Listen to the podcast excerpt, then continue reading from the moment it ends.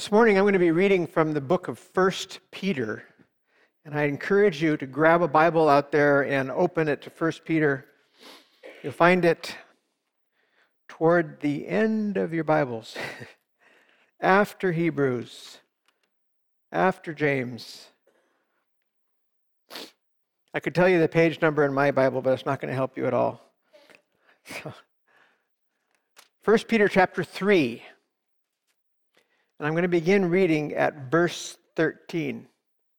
This, this document of 1 Peter, the epistle of 1 Peter, is thought to be, have been written to a community, community of Christians that was being persecuted, whose life as Christians was very, very difficult because they were, um, they were under attack from, from those who were in power and it was very difficult for them to stay faithful to Christ because of this persecution. So you're going to hear notes of this as, as I read this morning. 1 Peter chapter 3 verse 13. Now, who will harm you if you are eager to do what is good? But even if you do suffer for doing what is right, you are blessed do not fear what they fear, and do not be intimidated. But in your hearts, sanctify Christ as Lord. Always be ready to make your defense to anyone who demands from you an accounting for the hope that is within you. Yet do it with gentleness and reverence. Keep your conscience clear, so that when you are maligned, those who abuse you for your good conduct in Christ will be put to shame. For it is better to, be su- to suffer for doing good, if suffering should be God's will, than to suffer for doing evil. The word of the Lord. Thanks be to God. Father, we pray that you would guide us, open our minds, Lord, to what you have for us today. We pray that you, Jesus, we believe you are the Word made flesh, that you will reveal to us exactly what it is you want us to hear today. We pray it in your name. Amen.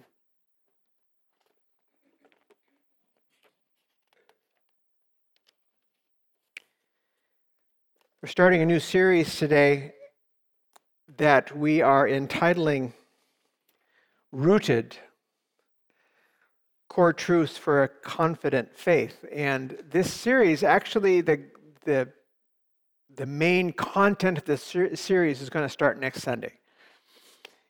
Um, today is really an introduction. It's kind of creating the case for why we need this new series. So I'm going to begin this way. Our home here in Marysville is um, in a beautiful place. We, uh, we moved almost 10 years, can you believe 10 years ago? We bought the house from, from Nola Russell. And uh, we had our eye on it for about five years before that. We always talked to, talk to Nola about the fact that if you ever sell your house, please let us know we want to live here. And uh, from that time on, she always referred to it as our house. It was kind of funny. But it's right next to a green belt here in Marysville. We have these green belts in Marysville. You're aware of that.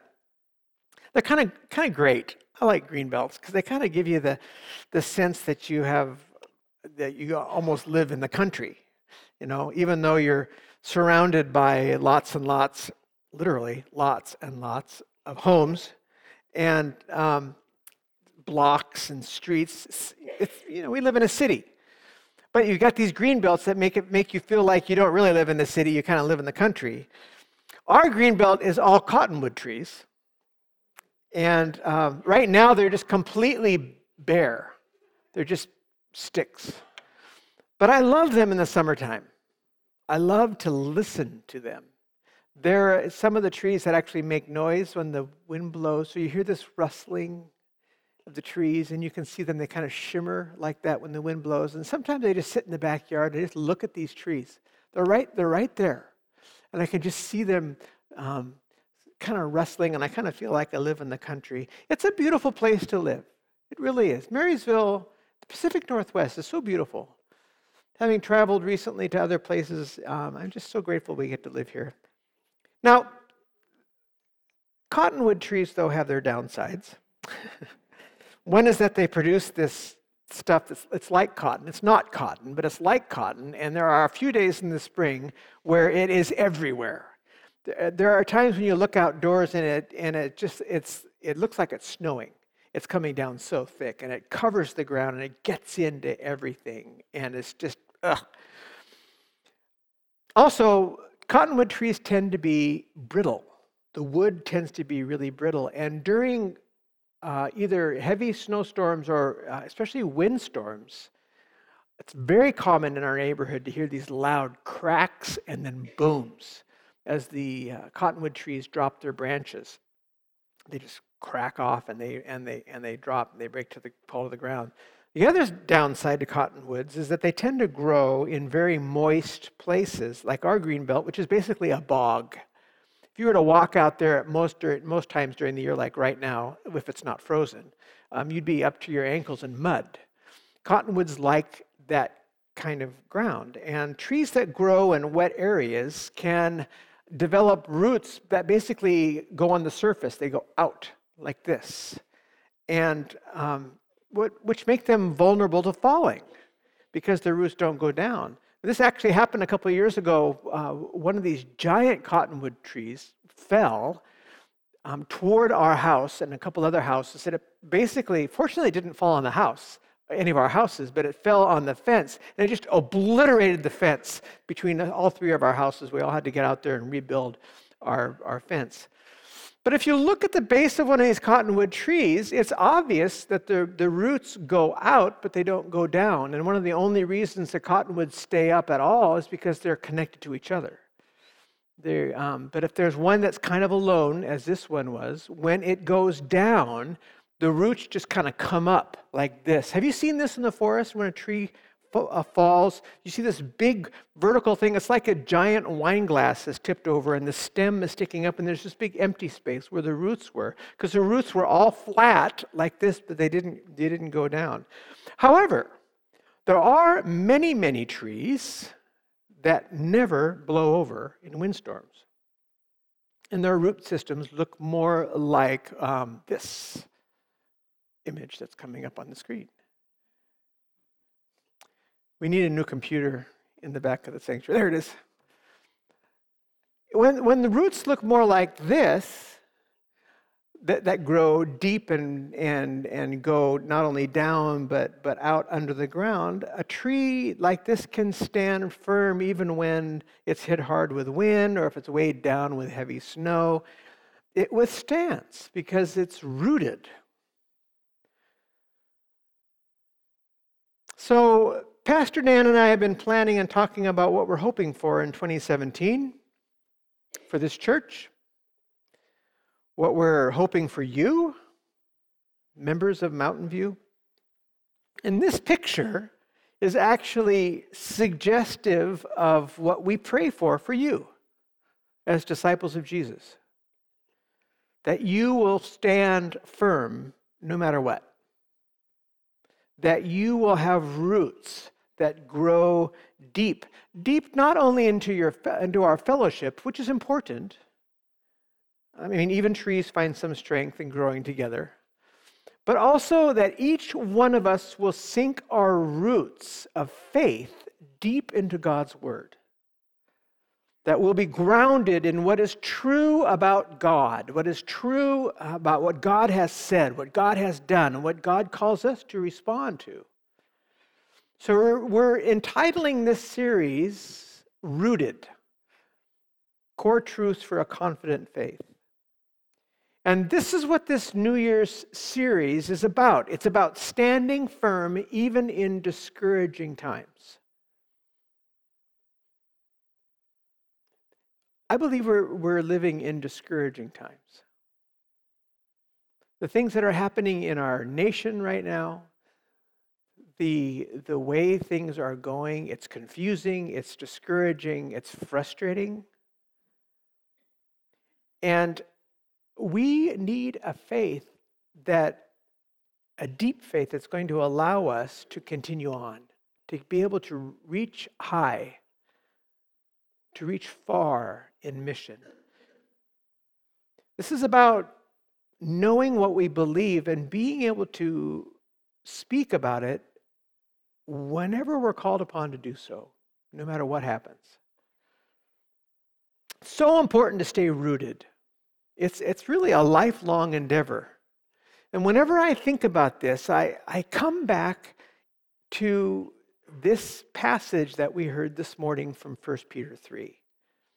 Perhaps because we memorized this as 20 somethings. Uh, there, was a, there was a series called the Navigator 2 7 series, and it involved memorizing a bunch of scriptures, and we did this. And uh, this is one of the scriptures that we, that we memorized. And I always think back to this about always being ready to make your defense to anyone who demands from you an accounting for what? What was it that Peter said? An accounting for what? The hope that is within you. I believe this expression, and, and Brenda mentioned it this morning, the hope that's within you, it refers to not only your vision of the future, eternal life in heaven with God, but it also refers to your whole stance of faith, the hope that is within you, the foundation of what you believe, your roots. And Peter is teaching here that we must all of us must be ready to talk about this. At the drop of a hat, really, at any opportunity. It means to be conversant in what we believe because you never know when the opportunity will arise. This is a challenge. It's a challenge for every single person in this room right now. To be ready to talk about what you believe, to know what to say.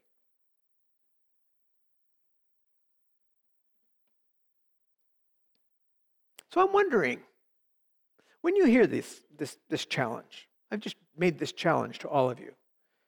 When you think about that, how do you respond?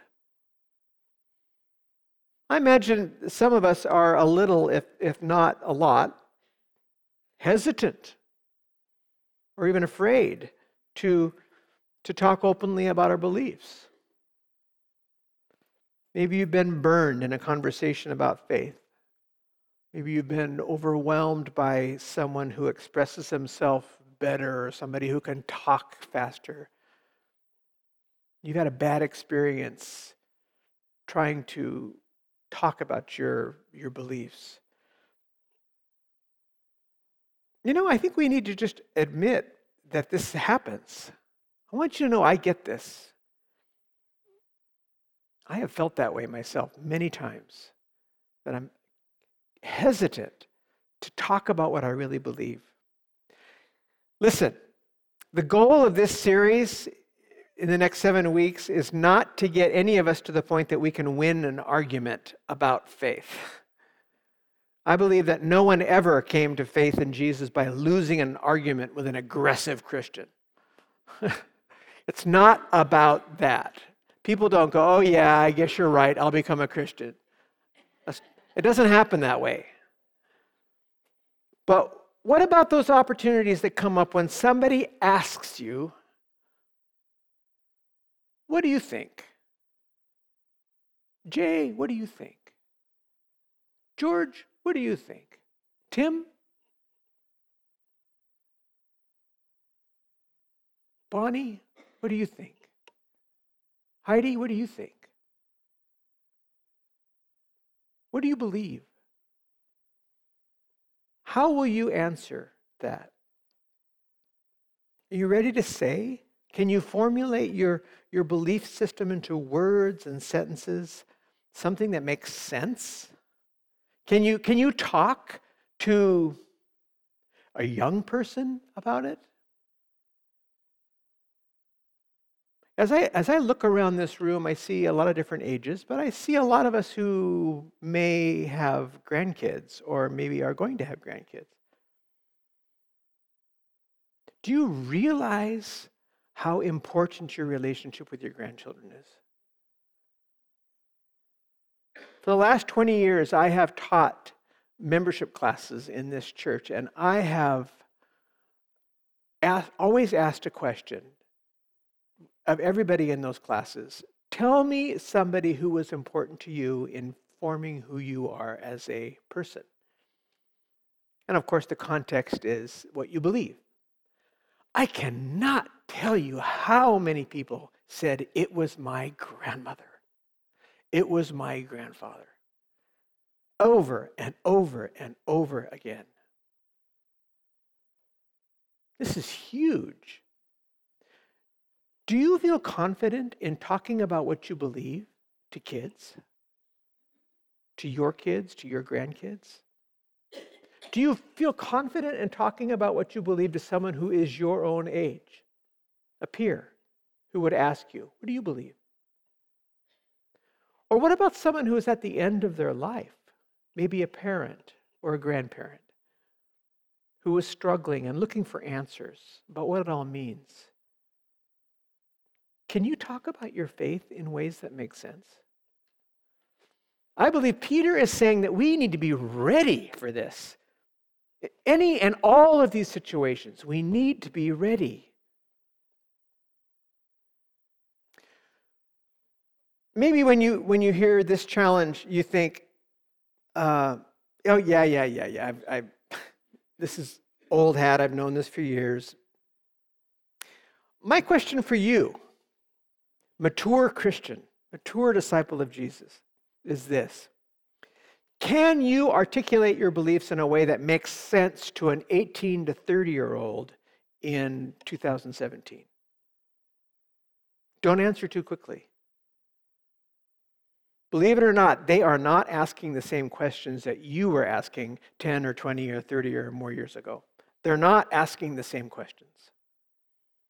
Things have shifted culturally a lot since many of us became disciples of Jesus. I'm not saying that the truths we hold to have changed, but the questions being asked have changed. For instance, the issue of authenticity is huge for folks in their 20s and 30s. They are much less likely to agree to a system of beliefs because someone in authority says it's true. They want to see how it makes a difference in someone's life, someone real, someone that they know personally. Can you see how this has shifted the focus? I, I remember going to church in our, in our 20s. Uh, we went to Bethany Community Church in Seattle. Pastor John McCullough was a great preacher, and I remember having conversations with our with our friends, Isn't he a great preacher? Yeah, what he says is really true. And we all agreed with him. And then when we, all, we, we started thinking about having kids, and the church was showing the uh, Focus on the Family series with Dr. James Dobson, and we all listened to Dr. James Dobson. We all thought, yeah, he's crazy. He's the authority. He knows what he's talking about. We all said, yeah, we all agree with him.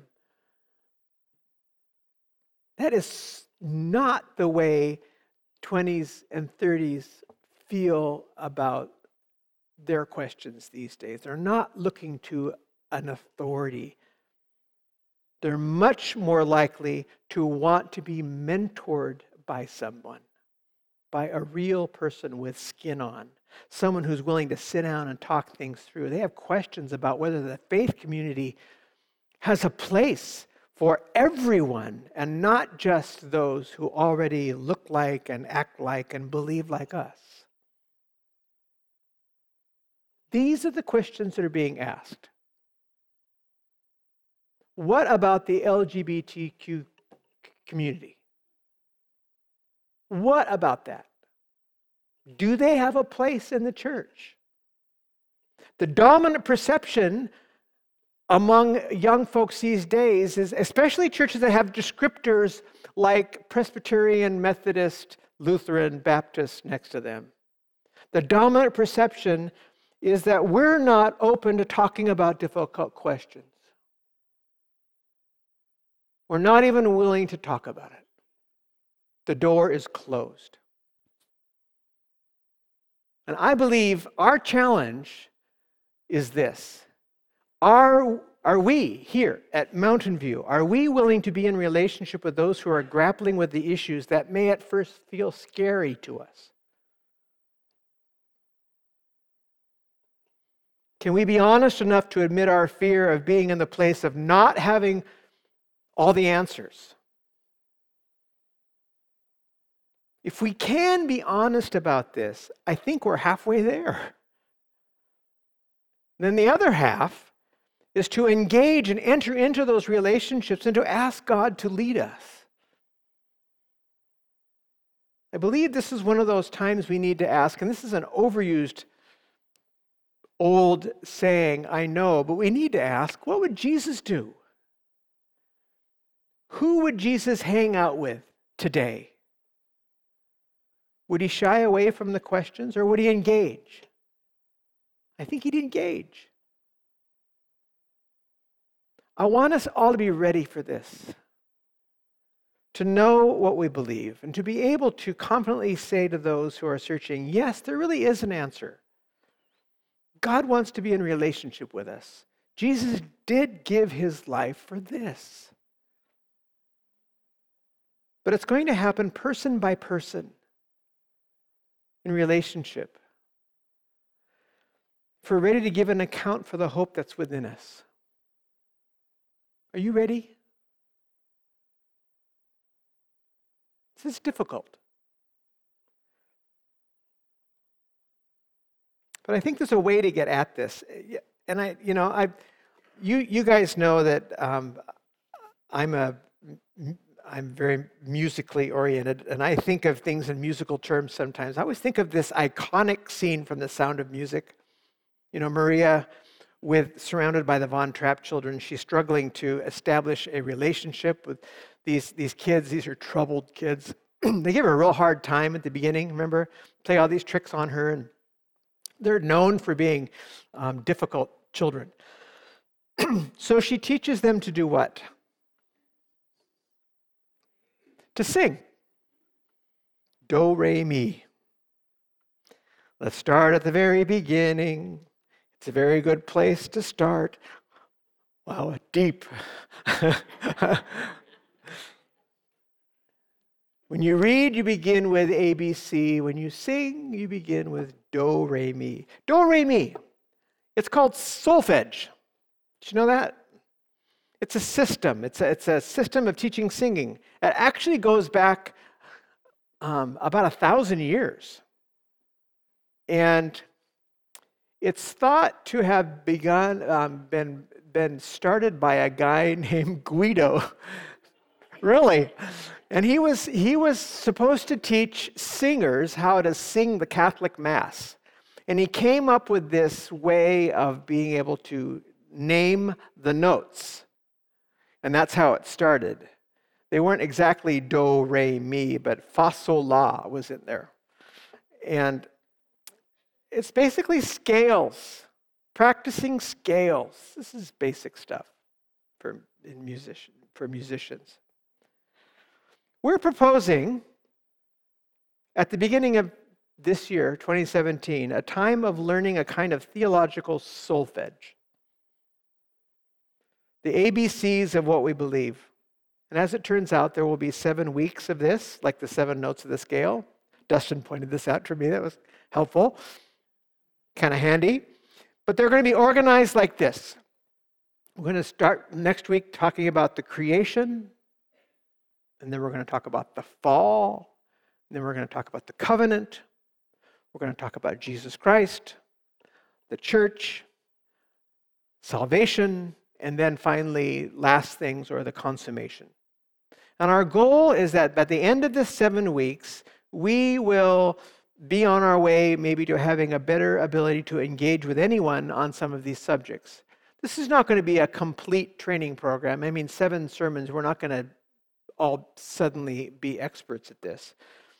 But it's a way of maybe opening the door and getting started and having some language that we can use. I want this to be intensely practical. So, are you in? Can we do this? I want to leave you with one final image. As I said, I, I love music, and um, one of the things I listen to a lot is jazz. And um, I love listening to jazz. I don't really have the ability to play it very well. I wish I did. But many of us, when we, when we hear jazz, especially certain kinds of jazz, it kind of sounds like just a confusing mess of tones and rhythms. Have you ever had that experience? You turn on a jazz station and you just think, what is that? And uh, there's not a lot in the way of melody and, and harmony, and it just sounds like, um, just sounds painful. Um, but jazz musicians are not just playing random notes. Believe me when I tell you that. there is a system to it, and the more you understand, the more amazing it is, and it actually gets kind of fun to listen to. But playing jazz requires a, a really unique skill, and it's called improvisation. Improv. You make it up as you go along. It's different every time. It's one of the really cool things about jazz is that you can go to a, the same concert three nights in a row with the same people playing the same songs, and every night's different because they're making it up as they go along. Every performance is unique. But here's something that a lot of people don't know. If, if you were to listen to some of those best jazz performers practice, do you know what you would hear when they practice behind the scenes, behind closed doors, when nobody else is listening? Do you know what you'd hear? Scales. Lots of scales. Our son in law, Isaac, is um, a qu- quite amazing um, jazz musician and we have been in their home when he's practicing. And um, I, I tell you, I'd much rather listen to one of his concerts than listen to him practice, because it is just endless scales, all sorts of different kinds of scales. The reason really good jazz musicians can improvise so well is that they spend time playing basically different forms of do re mi. That's what we're going to be doing for the next seven weeks. Theological solfege scales. So I hope you're here every week. Don't miss a Sunday. or if you do miss a Sunday, go online and, and listen to it to, to, to keep up with this. The goal here is to be ready to give an account. Sometimes it, it's like improvisation, but to be ready to anyone who asks for the reason for the hope we have within us. Let's pray.